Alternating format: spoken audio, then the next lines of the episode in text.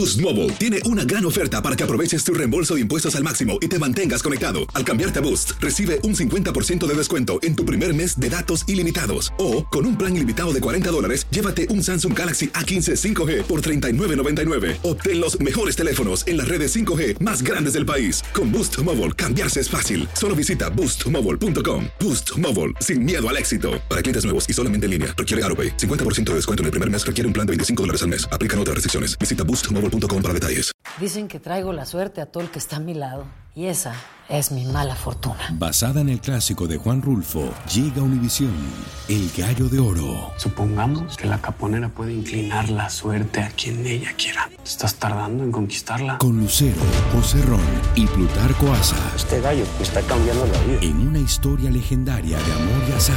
No trates de cambiarme, no lo vas a lograr. El Gallo de Oro, gran estreno miércoles 8 de mayo a las 9 por Univisión. Una producción de Euforia y Pitaya. Algunos pasajes de este podcast incluyen descripciones explícitas de violencia y contenido sexual que podrían herir la sensibilidad de algunas personas, especialmente la de otras sobrevivientes. Dicen que si quieres encontrar a Dios, no lo busques en la salud o en la abundancia. Para encontrar, hay que buscar. Y solo se puede buscar lo que nunca se tuvo o lo que un día dejaste atrás o perdiste. Por eso, no busques a Dios en los palacios, en el podio del ganador, en las mansiones del éxito, ni en los templos de almas justas y piadosas. Por eso, busca a Dios en la casa de los pecadores, y ahí me reencontré con Él, en el peor de los lugares, bajo la tenue luz de los calabozos más miserables, rodeada de los seres más repudiados aunque realmente Dios nunca me había abandonado ni yo a Él, al menos del todo. Nunca lo había desterrado completamente de mi corazón, por mucho que me prohibiera amarlo, aquel que llegó para gobernar mi existencia, aquel que me condenaba a golpes cada vez que me oía recitar una oración y se burlaba de mi fe. No, no eliminé a Dios de mi vida, pero sí lo relegué a un segundo plano sin así quererlo ni pensarlo, anteponiendo a un simple mortal a Él y a su palabra, creyendo que mi amor lo justificaba todo. Lo admito con el más profundo pesar. Dios no me abandonó y ahora estaba en la casa de los pecadores, presente en cada rincón de mi celda, esperando a que levantara los ojos y lo viera. Había llegado el momento de acercarse de nuevo a aquel de quien me alejé. La hija pródiga está preparada para regresar al hogar. Es hora de iniciar el largo camino a casa.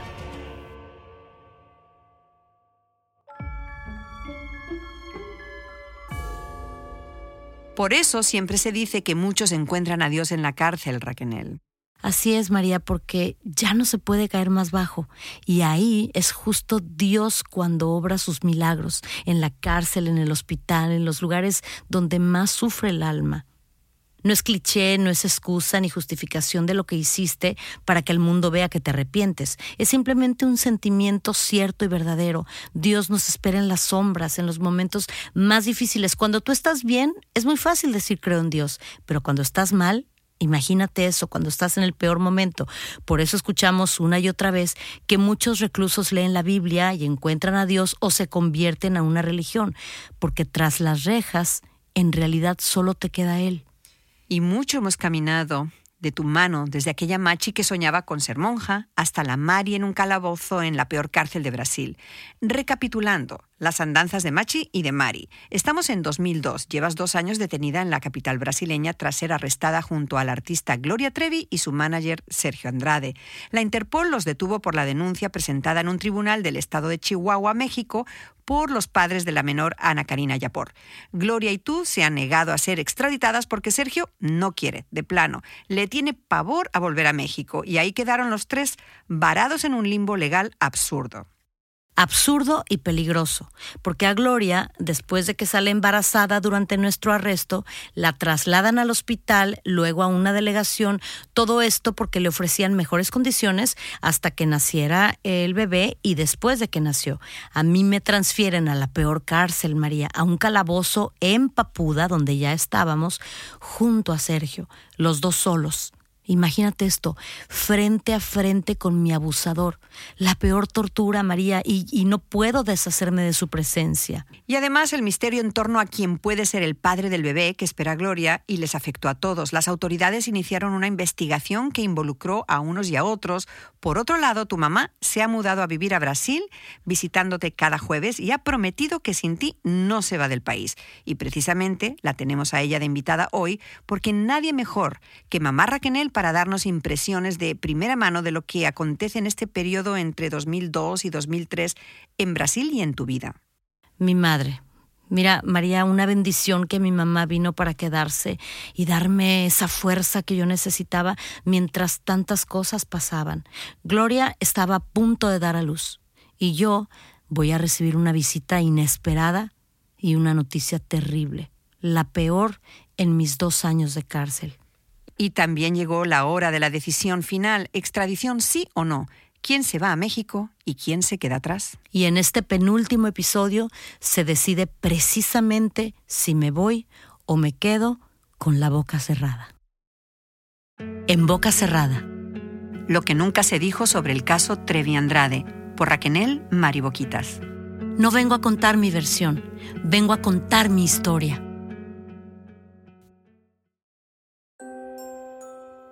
Ya nació, ya nació Ángel Gabriel, me informó emocionada la hermana Rosita. Finalmente, el 18 de febrero del 2002, Gloria se convertía en mamá otra vez.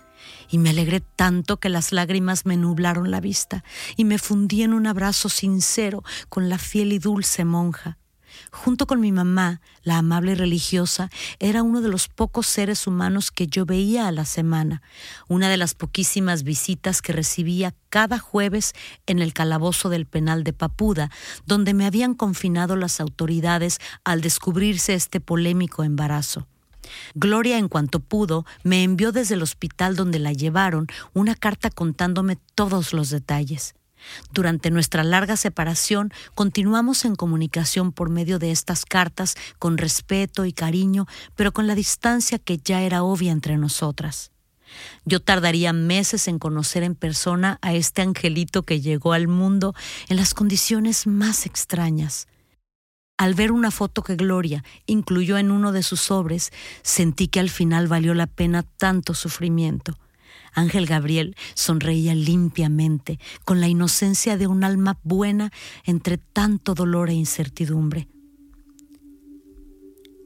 Prepara tus cosas porque mañana te vamos a llevar junto a Gloria y el bebé, me informó la hermana Rosita, siempre portadora de buenas noticias.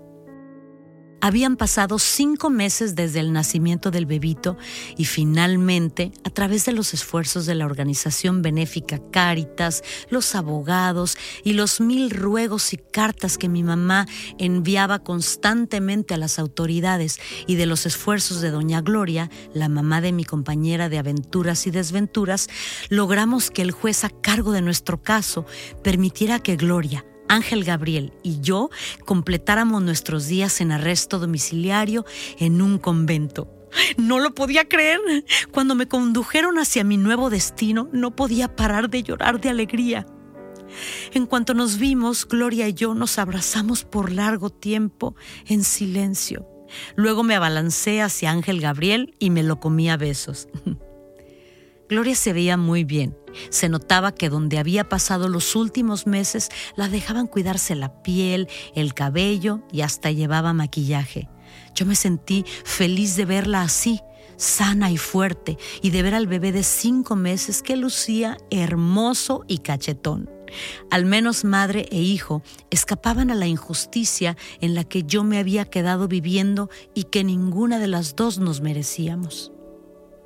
El convento estaba en una casa con jardín, con ventanales alegres y con las comodidades básicas y austeras de las que disfrutaban las monjas, pero que para mí eran dignas de un hotel de cinco estrellas.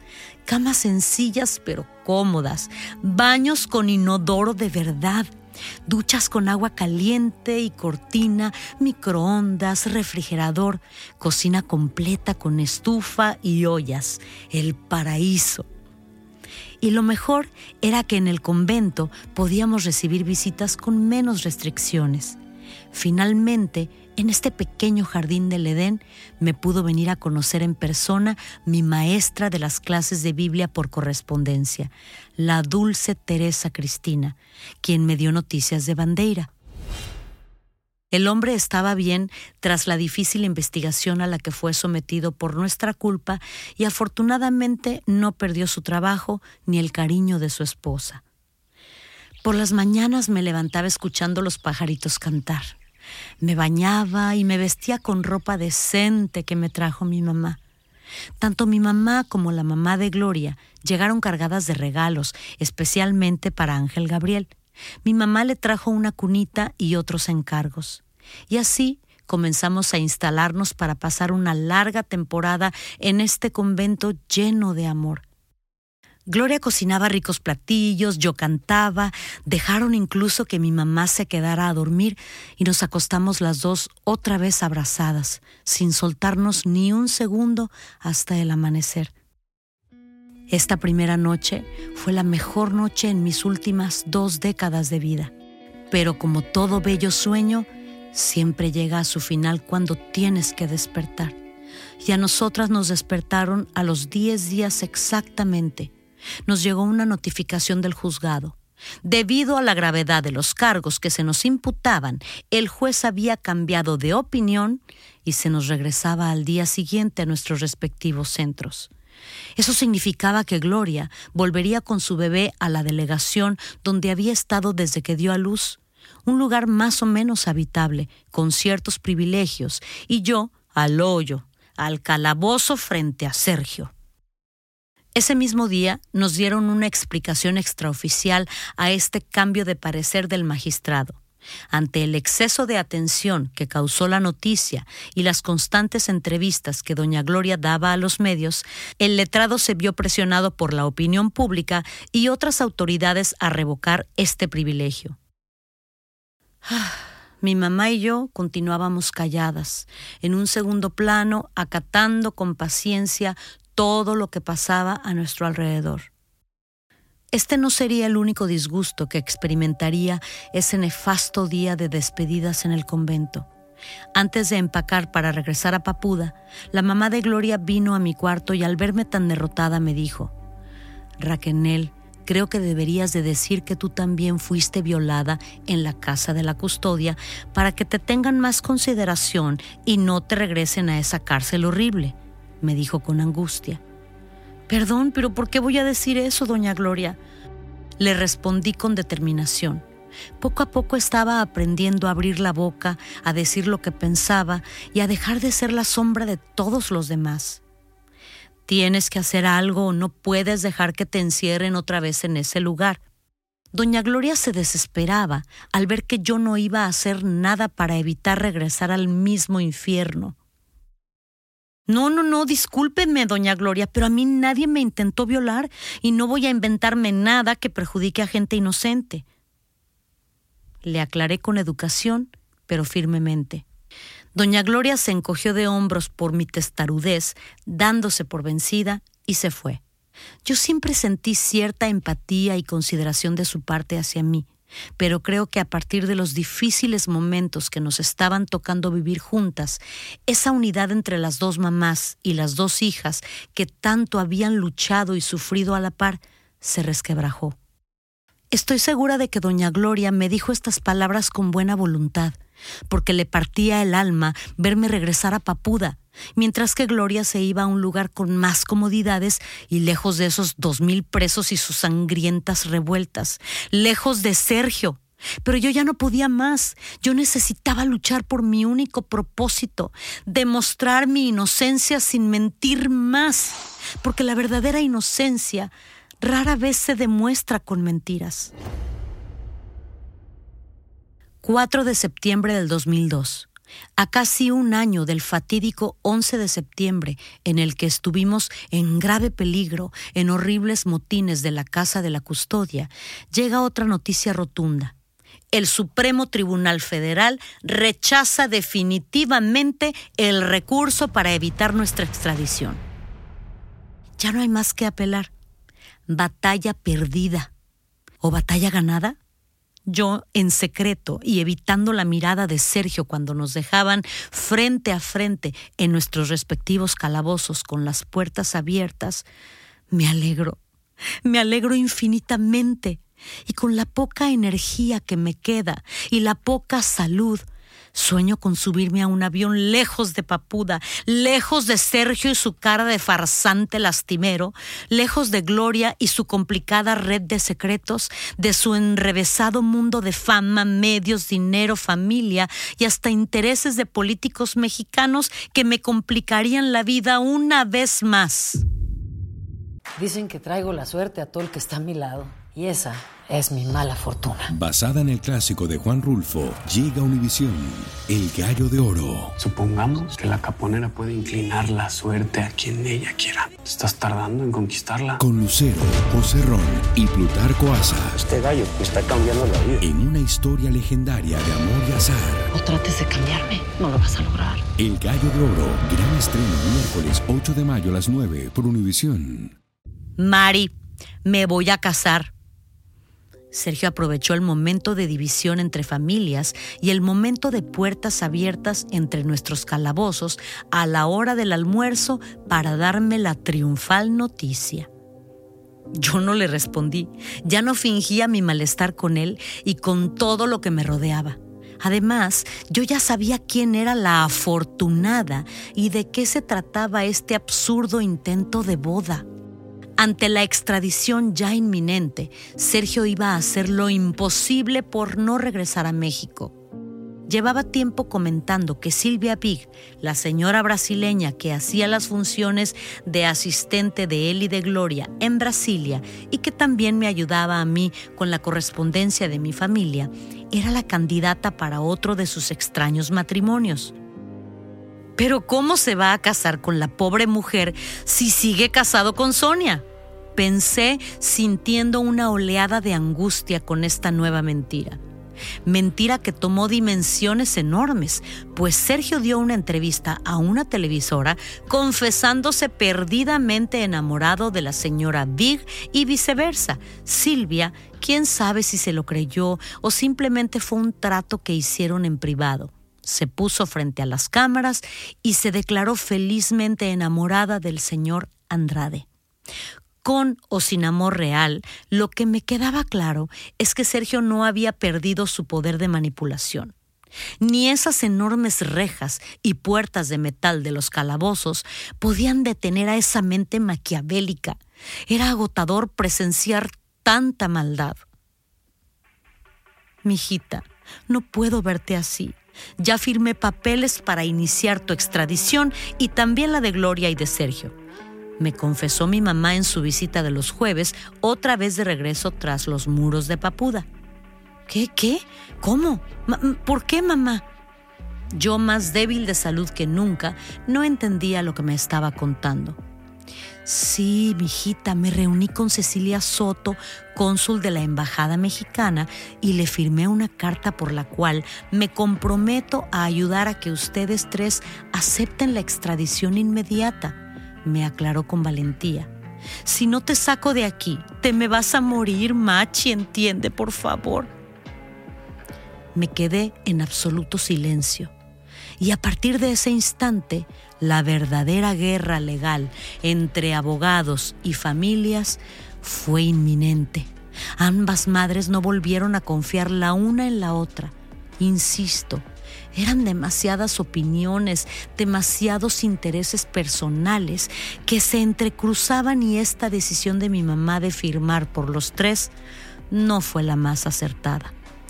Pero tal vez me salvó la vida, porque a los pocos días me sacaron de Papuda, ayudados por Cecilia, la cónsul, aunque no en las mejores condiciones. Desmayada en el frío suelo de cemento, es lo único que recuerdo. Mi deficiente alimentación y la horrible presión que tenía con Sergio enfrente, aunado a todo lo demás, hicieron que un día de pronto ya no me pudiera levantar. Era septiembre u octubre, no recuerdo. Yo veía luces deslumbrantes, pero mi cuerpo no respondía. Las voces de los carceleros me despertaban de mi sopor y poco a poco sentía morir más que revivir. Recuerdo que un guardia me tuvo que llevar en brazos a la ventanilla de visitas una vez más y ahí estaban de nuevo el licenciado Caruso y mi mamá. El impacto al verme así fue tremendo, pero la noticia que traían, con la ayuda del consulado, era esperanzadora. La orden era que mientras venían por mí para llevarme a un centro médico, me pusieran afuera para que me diera un poco el sol. Dos carceleros cargaron la delgada colchoneta de mi calabozo hasta el medio del patio y ahí me recostaron. Me quedé dormida sintiendo el calor de la mañana en mi rostro y cuando abrí los ojos ya estaba acostada en la camilla dentro de una ambulancia. Los amables paramédicos me llevaron a un hospital de paredes agrietadas y escasos muebles. Un hospital de lo más pobre que he visto en mi vida, pero con ventanas al exterior desde donde veía las nubes y con mi mamá sentada a mi lado. Mijita, te enfermaste mucho y finalmente con la ayuda de la cónsul me permitieron sacarte de ahí. Me intentó explicar mi santa madre entre sollozos. De acá no te van a mover hasta que estés 100% recuperada. Creo que al oír esas palabras la mitad de mis males desaparecieron, y más cuando supe quién sería mi enfermera en este precario y humilde hospital, mi mamá. El acuerdo con las autoridades brasileñas fue que me dejarían en este cuartito junto a la morgue del paupérrimo Hospital Ceilandia, a cambio de que mi mamá fungiera como asistente de habitación y mi familia costeara mis medicamentos. Con el embarazo de Gloria y otros incidentes, el juez consideraba que el gobierno brasileño había gastado demasiado dinero en las arcas públicas en alimentar y mantener a tres extranjeros durante tres años y no estaban dispuestos a invertir ni un real más de lo estrictamente necesario. Machi, tienes anemia, depresión endógena, desgaste de rótula, te hicieron exámenes, tienes infección estomacal, vértigo, falta de proteína, sigues con el peligro de la trombosis, anemia. Te prometo que de aquí nadie te va a sacar hasta que estés fuerte y sana, mijita. Mi mamá me iba dando mi diagnóstico completo con dulzura y voz protectora conforme le indicaban los médicos. Sí, la anemia era tan fuerte que se me caía el cabello a puñados y mis órganos estaban a punto de colapsarse de la desnutrición, la falta de luz solar y de actividad física. Si no me sacan de ahí esa noche, hubiera muerto sin duda. Dos días después, sin la alta legal del médico y por orden una vez más de los magistrados, regresé a Papuda en un estado deplorable. Parecía títere, de mano en mano, de auto en auto, sin despegar mi cuerpo de una silla de ruedas en la que estuve esperando por horas la piedad de las autoridades y el sonido esperanzador de la ambulancia, por fin, y después de una noche más, en Papuda, me regresaron al pobre hospital ya que me encontraba en un estado de salud nula y si perdía la vida, ¿quién sería responsable? Nadie quería esa responsabilidad encima, así que ahí voy de regreso al hospital de Ceilandia. Con el paso de los días, mi mamá me contó que para lograr mi traslado llegó incluso a plantarse ante el director del Supremo Tribunal Federal, conteniendo la ira y las lágrimas, y le dijo, Su señoría, ¿dónde están los derechos humanos? Y el alto magistrado le contestó, Señora, los derechos humanos son cuestión de metafísica.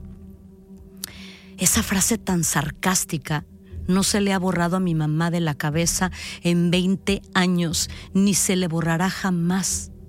Como a mí no se me olvidará la primera carta que recibí de Sergio una vez instalada en el humilde hospital, todavía conectada a la línea intravenosa de suero. Me la trajo la señora Silvia ¿Cómo es posible que me hayas abandonado acá? ¿Cómo es posible que prefieras estar allá, en esa clínica, lejos de mí? Tú como Gloria me vas a traicionar. Tú que siempre juraste y presumiste ser la más fiel y resulta que eres igual o peor que las otras. Inmediatamente dejé de leer rompí el papel en diez pedazos y le pedí a mi mamá que nadie, absolutamente nadie, me diera más cartas o recados de Sergio. Y así lo cumplieron. Luego me quedé mirando esos pedazos de papel en el cesto de basura de mi cuarto, como aquellos que él me hacía comer. Las únicas cartas que recibía con alegría eran las de mi familia, llenas de amor y palabras de esperanza, con fotos de esa familia tan hermosa que un día temí perder, y las de Gloria. Mari, échale ganas, vamos a salir de esta, pronto vamos a estar en México. Las lágrimas me rodaban de nuevo por las mejillas. Insisto, para el mundo éramos la artista y amiga y corista o su secretaria como me bautizaron los medios en Brasil, pero nuestra historia era y siempre será mucho más profunda que eso, y no hay palabras para describirla y mucho menos en cortas y forzadas entrevistas que las televisoras conseguían de vez en cuando. Y hablando de entrevistas, durante mis largos años en prisión apenas alcancé a dar dos o tres por órdenes e instrucciones precisas de Sergio, como siempre, y Sergio dijo que nos pagarían por una de ellas. Haciendo cuentas, sería como cuatro o cinco mil dólares que el canal pagaría a cada uno de nosotros, a Sergio, a Gloria y a mí, por ponernos frente a la cámara y hablar. Sobra decir que obviamente no fui yo la que recibió el dinero y que sería Sergio quien lo recibiría y dispondría de él a su voluntad. Algunas de las víctimas de esta historia no nos beneficiamos monetariamente de todo este escándalo. Y hoy, hablando por mí, aclaro, no nado en la abundancia, y estoy segura que varias de ellas tampoco, aunque algunas tal vez pudieron sacar pequeñas cantidades aquí o allá, pero creo que nada sustancial, porque ni la publicación de un libro o un podcast te resuelve la vida, ni una propiedad que quedara al nombre de alguna de las chicas, ni una beca de algunos pesos al mes que algunas de las familias pudieran recibir en concepto del trabajo de sus hijas para los proyectos de Sergio. Sirva eso de prueba para acallar tan destructivos juicios y opiniones de que fulana o mengana se benefició de este escándalo ni de la popularidad tan negativa que nos otorgó. No hay dinero suficiente para recompensarnos por lo que pasamos. Nada nos iba a devolver los años perdidos. Nada nos iba a borrar las torturas y humillaciones sufridas, ni todo el oro del mundo. Mami, ayúdame a levantarme, por favor. Le pedí a mi mamá en cuanto recuperé un poco de fuerzas en ese cuartito lleno de amor y de luz en el Hospital Ceilandia. Con dificultad y arropada por los brazos de mi mamá, me puse frente al espejo del baño y me quedé mirando mi penosa imagen. Mi quijada estaba chueca, lo atrofiado de mis hombros y la joroba por el peso de lo que cargué durante tantos años se notaba más por lo delgadísima que estaba. Mis manos continuaban dobladas. A pesar de la terapia que me estaban dando diariamente y de mis primeras caminatas por la cancha de fútbol que había frente al hospital, la contractura de mi cuello persistía y no podía enderezar la cabeza. Mi pelo parecía estropajo y mi piel apenas estaba recuperando un poquito de color. Machi, han venido a visitarte los fans de los que te hablé. Me insistió mi mamá para ver si me animaba un poco. No, no, no, no, no, ni se te ocurra dejarlos pasar. No los quiero cerca de mí, ya te dije, le supliqué atormentada. Solo falta que me vuelvan a acusar de cosas horribles que yo no hice. No, mamá, no quiero a nadie joven a mi lado, no quiero. Mi mamá prácticamente desde su llegada a Brasil, había hecho amistad con un grupo de fans que habían escuchado la historia de la cantante mexicana que estaba presa y que llegaban a la entrada de la cárcel, de los juzgados y del hospital para conocerla. Y ahora nos habían conocido también a mi mamá y a mí. Poco a poco supieron quién era yo y le brindaron todo su apoyo y cariño a doña Raquenel, a quien veían muy sola. Y yo, traumada con el escándalo y las fuertes acusaciones en mi contra y traumada al empezar a ver el daño que habíamos causado todas involuntariamente obligadas por Sergio, sentía que chica que se nos acercara, chica que sufriría alguna desgracia u otra. Me sentía sucia, dañada, avergonzada ante el mundo y la sociedad, aunque sabía que yo era inocente, pero era una sensación muy contradictoria que me nublaba la razón. Afortunadamente, esos jóvenes maravillosos no desistieron y tras muchas cartas y regalitos se ganaron mi corazón y me hicieron entender que yo no era un demonio ni estaba hechizada por ninguna maldición y que ellos podían ser mis amigos, mis aliados y poco a poco permití que subieran al cuarto, los saludé y con el paso de las semanas establecimos una bella amistad que perdura hasta el día de hoy. Sí, Edu, Yuselia, Ingrid y Clarice se convirtieron en mis ángeles al rescate que lograron que me viera como ser humano de nuevo y dejara un poco a un lado mis complejos, mis temores y mis dudas. En el hospital conocí personas maravillosas, Recuerdo a Neusa, Neusí, enfermeras, doctores, visitantes de otros pacientes. Los recuerdo a todos con mucho cariño. Entre todos me traían papel y pinturas y cuando mis dedos mejoraron les dibujaba sus caricaturas. Pronto tuve una guitarra, un teclado y comencé a cantarles canciones, recuperando poco a poco mi voz y mi respiración. Con la ayuda del consejero espiritual del hospital, quien también era productor musical, logré grabar como pude, encerrada en la pequeña capilla del hospital, dos canciones cristianas que yo misma había compuesto en portugués. Mis primeras grabaciones en varios años. Se las quise dedicar a Dios, a ese Dios que nunca me abandonó y que ahora había reencontrado en el peor de los encierros. Y así, entre canciones, almas buenas que se apiadaron de mí y reposo para lograr combatir el terrible diagnóstico médico en el que estaba, me dieron la noticia. Gloria se iba a México. Sería la primera en ser extraditada. Me lo anunciaron doña Gloria y el abogado César Fentanes, quienes vinieron a verme al hospital. Mari, sé que tú ya firmaste tu extradición, pero tienes que entender que primero se tiene que extraditar Gloria. Ella es la famosa y es mejor que llegue primero y arregle todo para la llegada de ustedes. Me dijo doña Gloria apoyada por el abogado. De este modo, Gloria se subió a un avión privado rumbo a la Ciudad de México el 21 de diciembre del 2002 y yo me quedé postrada en esa cama en espera de que los jueces, los intereses de Gloria y de Sergio, del consulado mexicano, de las autoridades de México y de quién sabe quién más decidieran que María Raquel Portillo Jiménez podía regresar a su tierra para demostrar de una vez por todas su inocencia. En dos días más sería mi cumpleaños. Feliz cumpleaños, Mari, feliz cumpleaños. México tendría que esperar.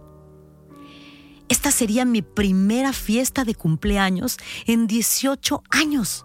Cumplí 33 en ese cuartito de hospital rodeada de tanto amor que nada ni nadie podía arruinar el mágico momento.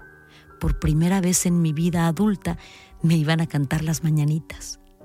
Y el mejor regalo de todos fue la llegada de mi papá. Creo que cuando lo vi entrar mi corazón me saltó por la boca.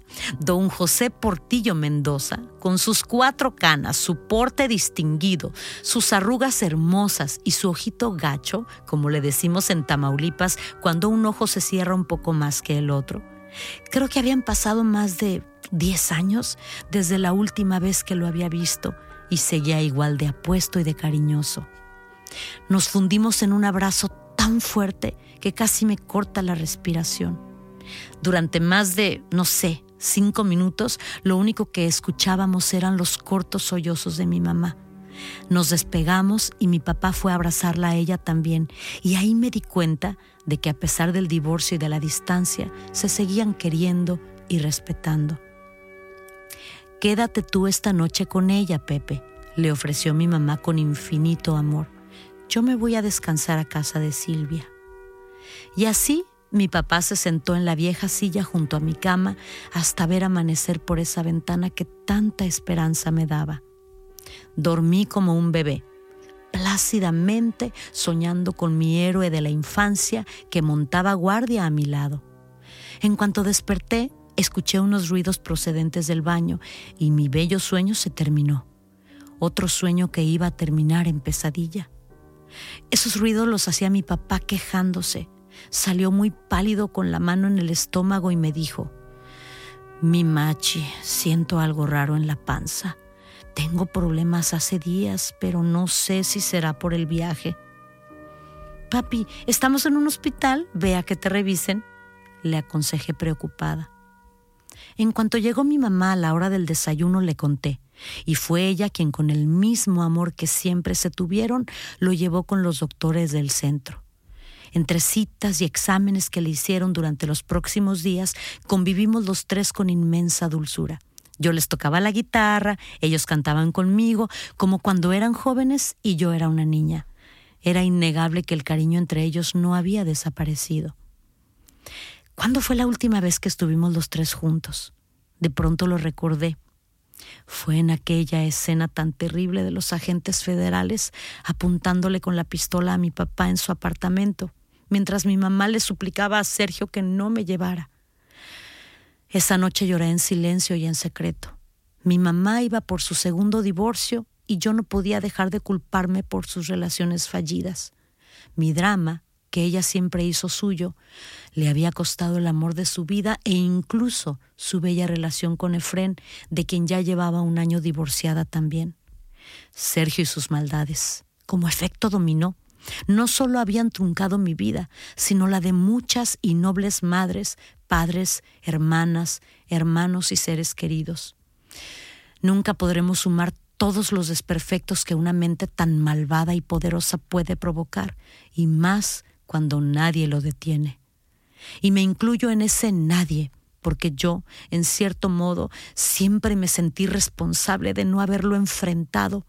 Pero con qué cara, si yo no tuve valor ni para defenderme a mí misma.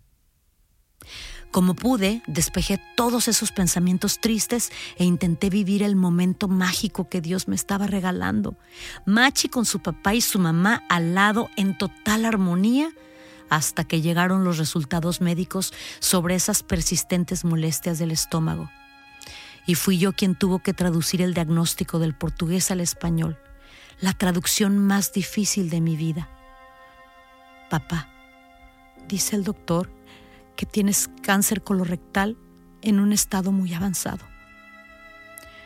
Después de un silencio atroz, mi papá me miró con su ojito gacho, sonrió y me dijo en voz tranquilizadora, Mijita, voy a estar bien. Con esa frágil promesa, no tuvimos más remedio que cambiar de planes y tomar importantes decisiones. Mi papá tendría que regresar a su casa cuanto antes, porque los doctores brasileños temían que su cuadro médico empeorara en pocas semanas y ya no pudiera subirse a un avión. Debía regresar a México cuanto antes y someterse a una complicada operación. Pero antes nos escaparíamos juntos a un lugar muy privado para cumplir uno de mis deseos. El pastor Adalberto Acevedo, mi guía espiritual en mis días de hospital, me bautizaría en una iglesia pequeña que había atrás del hospital. Esa mañana salimos los tres, mi papá, mi mamá y yo, a mi terapia, acompañados de uno de los dos policías que siempre montaban guardia en la puerta de mi cuarto. Mis citas con una psicóloga me las daban en otro edificio, en la misma calle, y con la complicidad del policía que se apiadó de nosotros, caminamos hacia la iglesia y ante la presencia de los dos seres que me dieron la vida, el pastor Adalberto, quien había sido durante los últimos meses otro ángel y un gran apoyo para mí, me bautizó a mis 33 años. Fue un instante bello y privado que guardo con todo mi cariño en mi corazón y cuyas fotografías no he mostrado a nadie. Solo son para mi familia y para mí. Bueno, y obviamente para Dios.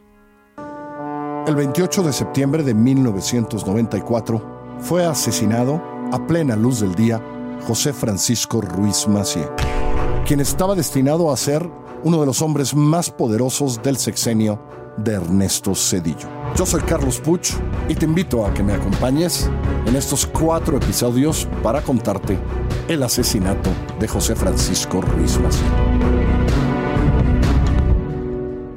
Dicen que traigo la suerte a todo el que está a mi lado.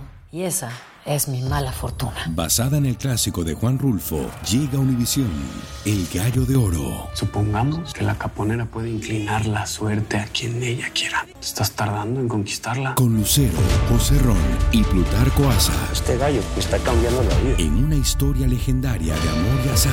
No trates de cambiarme, no lo vas a lograr. El Gallo de Oro, gran estreno miércoles 8 de mayo a las 9 por Univisión.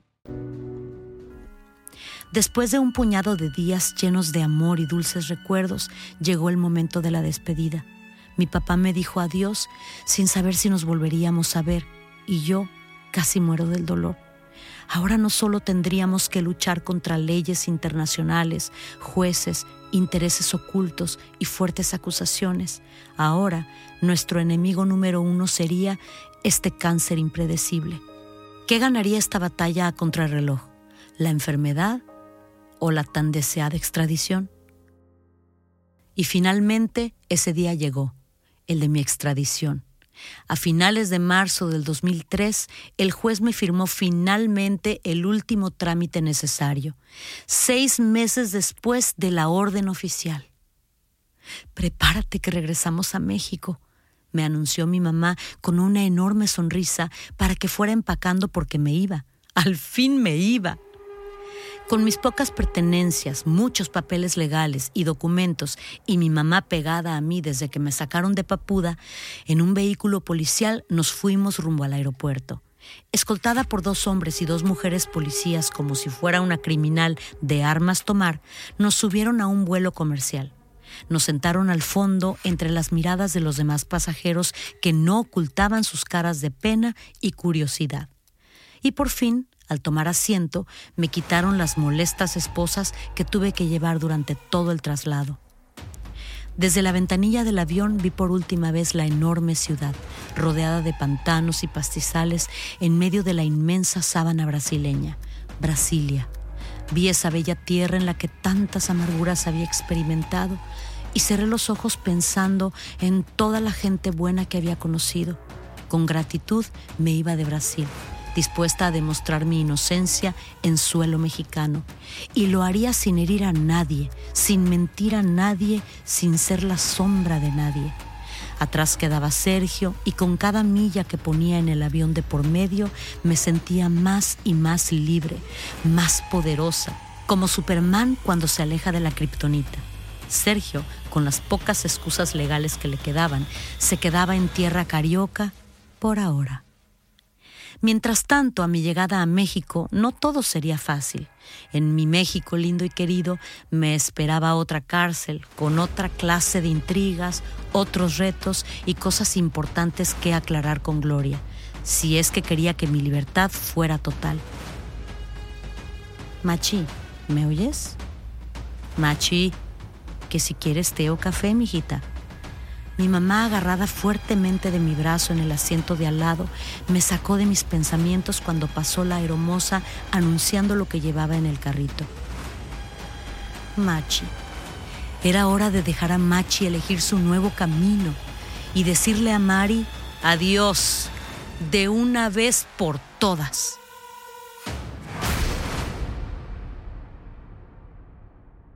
En Raquenel es hora de decidir si tomas té o café por ti misma, finalmente decidir por ti misma.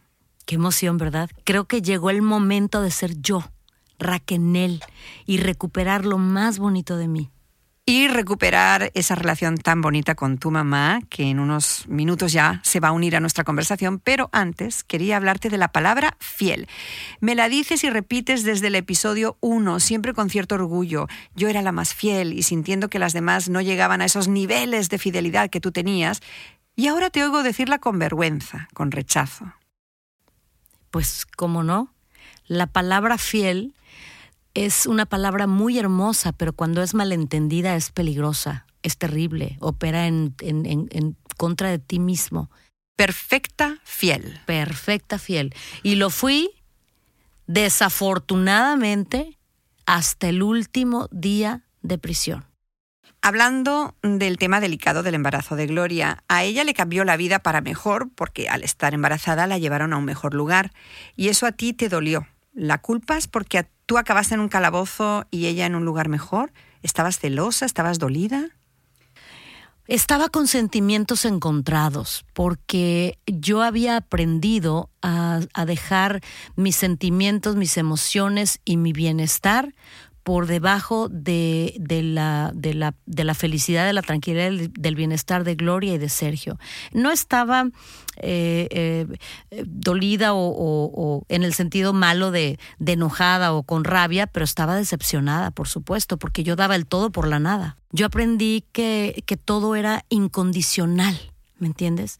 Entonces sí, yo daba un amor y una amistad incondicional. Quizá no esperaba nada a cambio, pero al menos no ser llevada entre la corriente cuando yo en realidad no estaba haciendo algo para provocar esta situación. Tu padre, la figura de tu papá, reaparece después de tantos episodios. Llevas casi 10 años sin verlo. ¿Qué había sido de su vida? ¿Se había casado? ¿Tenía hijos? Mi papá se había... Em, Obviamente estaba con otra, otra señora que era su pareja y había tenido a otra hija, este, y ya no vivía en la Ciudad de México, ya estaba viviendo en Tabasco. ¿Te dijeron tus papás alguna vez que de alguna manera tú fuiste la causa de su divorcio? No con estas palabras, pero... No, no, en realidad no. No fui la causa, pero sí una, en mayor parte sí, porque obviamente desde que yo me caso con Sergio Andrade, pues las, las cosas en la casa cambiaron muchísimo. Hablando de culpas, ¿tu padre te reclamó algo cuando llegó? Cosas como estamos aquí así por tu culpa, o se culpaba él de lo que te había pasado a ti. No, mi papá llegó con muchísimo amor con muchísimo cariño a tratar de disfrutar el los, los minutos que teníamos juntos de la mayor de la mejor forma posible y obviamente sin saber que él, que él se iba a enfermar y lo que le iba a pasar pero pero él en realidad llegó con mucho amor dispuesto a disfrutar y ahora abróchate el cinturón porque ya estamos en ese avión rumbo a Ciudad de México. ¿Cómo te sentías? ¿No tenías algo de miedo de lo que te esperaba ya? Fíjate que tenía menos miedo de lo que me hubiera imaginado. Me sentía un poco más eh, segura porque tenía a mi mamá al lado y sobre todo que ya había sido libre de poder desarrollar esta relación con Dios. Entonces, cuando yo decido acercarme y aferrarme a Dios y no soltarme, ya me sentía mucho más segura y definitivamente también creía que era lo mejor, llegar y enfrentar a la ley y, y que empezar el proceso de una vez y por todas ¿Y no te preocupaba que en México te esperaran con sed de venganza? Sí, sí me preocupaba un poco, pero, pero en realidad pues iba yo a una, a una cárcel donde tenía toda la fe de que a pesar de lo que se hubiera dicho, que en realidad nunca me enteré de todo. Eso me fui enterando poco a poco ya cuando salí. Eh, en realidad la verdad es que yo llegué con mucha fe de que todo iba por lo menos a estar mejor que como estaba en Brasil. Ese viaje desde Brasilia a Ciudad de México? ¿Se te hizo largo o se te hizo corto? Mm, muy buena pregunta. Creo que se me hizo corto. En cuanto me subí, platicamos, hicimos y llegamos. ¿Paz? Muchísima paz. Y, y, te voy a decir algo también. Había un mar hermoso y, y todo un, todo, todo un continente, países que me separaban definitivamente de mi abusador, que en ese momento no lo veía como abusador todavía, todavía faltaba un rato para que yo me liberara y entendiera mi realidad, pero ya me hacía bien saberme lejos.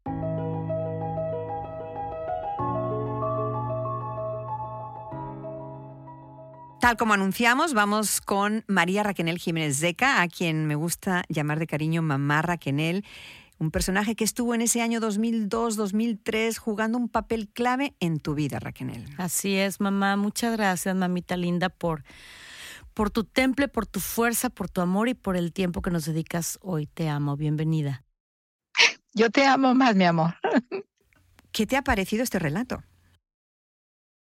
Imagínate, María, volver a vivir todo eso, pero muy superado, María, muy superado porque todo eso lo viví de cerca, lo palpé. No es como en los otros relatos donde ella cuenta sus cosas que yo nunca me imaginé que le iban a pasar. Y ahí es, e, eso sí es, e, es lo que me, me destruye, María. ¿Cuántos episodios de En Boca Cerrada has podido escuchar? Ninguno, María, no puedo. Todavía no he podido escucharlos. Todo mundo sabe, muchas amigas lejanas me, que no tenía años de no saber de ellas, me han hablado y me han dicho que que las perdone porque nos juzgaron muy feo. Y yo no he tenido la fuerza porque yo quiero estar con mi hijo, varón, con Pepito, para poder que lo escuchemos juntos y, y bueno, pues enterarme de la historia de mi hija que todo el mundo conoce menos yo que la parí. Imagínate, María. Eh, me estás diciendo que solamente escuchas los episodios a los que te invitamos, el resto no. Así es. Ahora, mamá, que lo estás comentando, eh, no sabía yo que tus amistades te hablaban y te pedían disculpas, a mí me, me, está pasando prácticamente lo mismo, pero también con gente muy buena que está allá afuera, que ha sido parte de mi historia solamente como audiencia. Y también me han, me han escrito mensajes muy lindos pidiéndome disculpas por porque desafortunadamente como no conocían la historia, pensaban mal o se dejaban llevar por, por las por los falsos testimonios que circularon. Los rumores. por los rumores. Mamá Raquel, tú llegaste a Brasil en esta ocasión y dijiste, de aquí yo no me voy sin mi hija. ¿Literalmente te mudaste a otro país por ella? Definitivamente, sin conocer el idioma, sin ni un cinco, sin nada.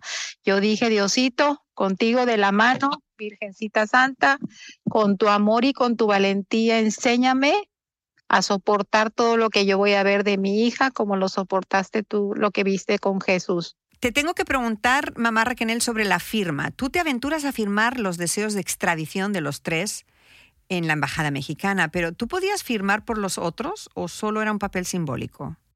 Era, era a mí, e, este, la, la, la señora Cecilia Soto me dijo que al firmar yo, autorizar que, que Raquel se extraditara, eh, automáticamente se extraditaban los otros dos. Mm. ¿Qué te dijo la mamá de Gloria eh, o Sergio? Al respecto? Pues como ya ninguno de los dos los veía, eh, lo que dijeron es de que por cómo me había atrevido yo a eso. Le dije, pues porque mi hija no tiene ningún delito y yo firmo porque yo necesito estar en mi país para que ella demuestre lo que su inocencia. Como ellos no me tuvieron en cuenta a mí para nada, pues yo tampoco, este, María, yo iba, yo fui por mi hija y lo que quería era traérmela. Mamá Raquel, tú y Sergio en ese año 2002-2003 en Brasil. Eh, ¿Lo visitaste? ¿Lo hablaste con él? Cuando estaban en la delegación que llegué, que vi a mi hija, eh, me tocó eh, darle el plato de comida. Pidió él que yo le entregara el, el plato de comida a través de la rejilla para disculparse conmigo y yo no tenía, ni siquiera le contesté. Dijo, solo me acuerdo de sus palabras que dijo, alguna vez me viste en un escenario y ahora me ves en esta posición. Y yo ni le contesté ni nada, le puse el plato, ahí se lo di, y lo agarró y se fue a comer y se acabó. Después me pedía que, Silvia Big me decía que Sergio quería hablar conmigo, le decía yo no tengo nada que hablar con él. Pasemos a hablar de la salud de Raquenel. ¿Qué secuelas tiene hasta el día de hoy de todas esas enfermedades que contrajo en Brasil? Mira, se queja mucho del estómago, de unos dolores de cabeza, de su cuello, sus manos a veces se le, se le duermen, Eh, sobre todo el estomaguito es lo que más, más y su cabeza es lo que más le duele. Tiene unos tics nerviosos, la espalda, muchísimo la espalda por cualquier cosita, con todo y el cuello. Se le extiende hasta el brazo su dolor.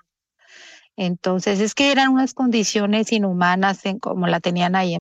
Hablando de injusticias, hablando de injusticias, pasemos a hablar de la persona que causó más injusticias en esta historia, Sergio. Mamá Raquel, ¿en qué quedó su anuncio de que se casaba con la señora Silvia? Tú conviviste con ella, te hiciste amiga y la llegaste a conocer bien. ¿En qué quedó esa boda o ese anuncio de boda? Pues en nada. Tras yo estuve ahí, ni los vi ni nada de nada. Yo nunca vi a una mujer enamorada de Sergio ni nada. Yo vi una mujer que trabajaba y hacía lo que Sergio ordenaba y lo que Gloria ordenaba y nada más. Hablando de entrevistas, Raquel, dices que tú apenas diste entrevistas, ni tu mamá tampoco muchas, eh, y que no cobraste ni un peso durante tu estancia en la cárcel por esto. ¿Lo puedes asegurar 100%? Claro. Mamá Raquel, ¿a ti te pedían entrevistas? ¿Te ofrecían dinero? No, nunca me ofrecieron dinero. Me pedían entrevistas, pero yo les decía que no tenía nada que hacer. ¿Qué decir? Que yo no creía de lo que estaban acusando a mi hija, que no iba a contestar y me retiraba. Para terminar esta visita que nos has hecho, mamá Raquel, En Boca Cerrada, quería que me describieras la sensación en el avión rumbo a México. Estoy feliz porque me llevo a mi hija al mismo tiempo con mucho miedo. Mi temor era de que en la cárcel, ¿cómo la iban a recibir a ella? Con estas palabras, como siempre, tan valientes, mamá Raquel, te despedimos dándote las gracias una vez más y quiero además que nos hagas una pequeña promesa. ¿Vas a escuchar el resto de episodios de En Boca Cerrada?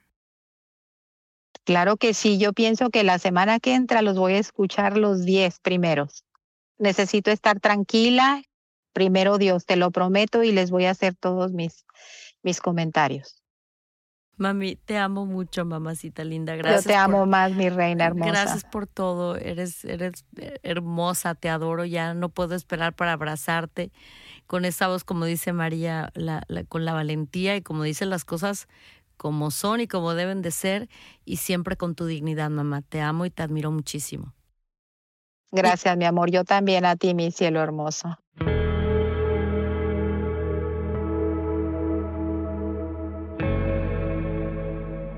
Marzo 2003. Está subida a un avión rumbo a México siendo extraditada tras tres años y dos meses de prisión en Brasil. Y dices que sentiste que ese fue el vuelo más corto de tu vida. Pues es que se me hizo corto por la esperanza de que las autoridades mexicanas resolvieran este caso ya de una vez por todas. Gloria ya está allá, Sergio se queda atrás y en México vas a tener que, finalmente, aprender a valerte por ti misma, a tomar tus propias decisiones, abrir la boca.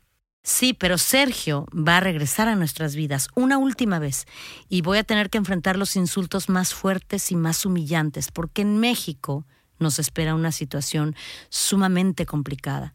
Nuestro escándalo se ha convertido en bandera de odio, de manipulaciones mediáticas, pero a gran escala, y de intereses muy oscuros, María, que llegarán hasta las esferas políticas e inclusive todos quieren sacar algo del mal llamado clan. Y creo que también tienes pendiente una última conversación con Gloria, con la cual llevan años viviendo juntas, pero sin atreverse a sincerarse. Así es. Y para ser libre voy a tener que enfrentar con respeto a todos mis fantasmas. Y lo tendré que hacer en México, donde todo empezó con una lata de atún. Pero esto será en nuestro siguiente episodio de En Boca Cerrada. Mientras tanto, abróchense los cinturones y disfruten del vuelo, del vuelo de vuelta a casa. En Boca Cerrada es una producción original de Euphoria Podcasts y Pitaya Entertainment. Escucha en Boca Cerrada en el app de Euphoria o donde sea que escuches podcasts.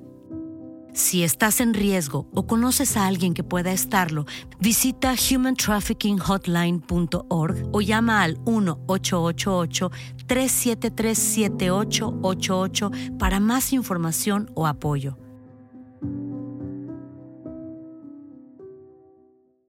En boca cerrada.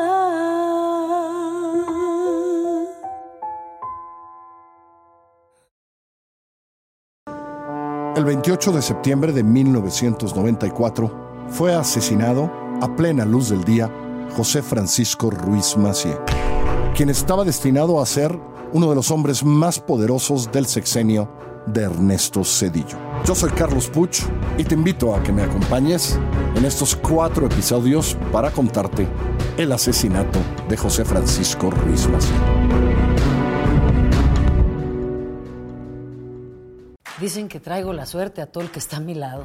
Y esa es mi mala fortuna. Basada en el clásico de Juan Rulfo, llega Univisión, El Gallo de Oro. Supongamos que la caponera puede inclinar la suerte a quien ella quiera. ¿Estás tardando en conquistarla? Con Lucero, José Ron y Plutarco Asa. Este gallo está cambiando la vida. En una historia legendaria de amor y azar.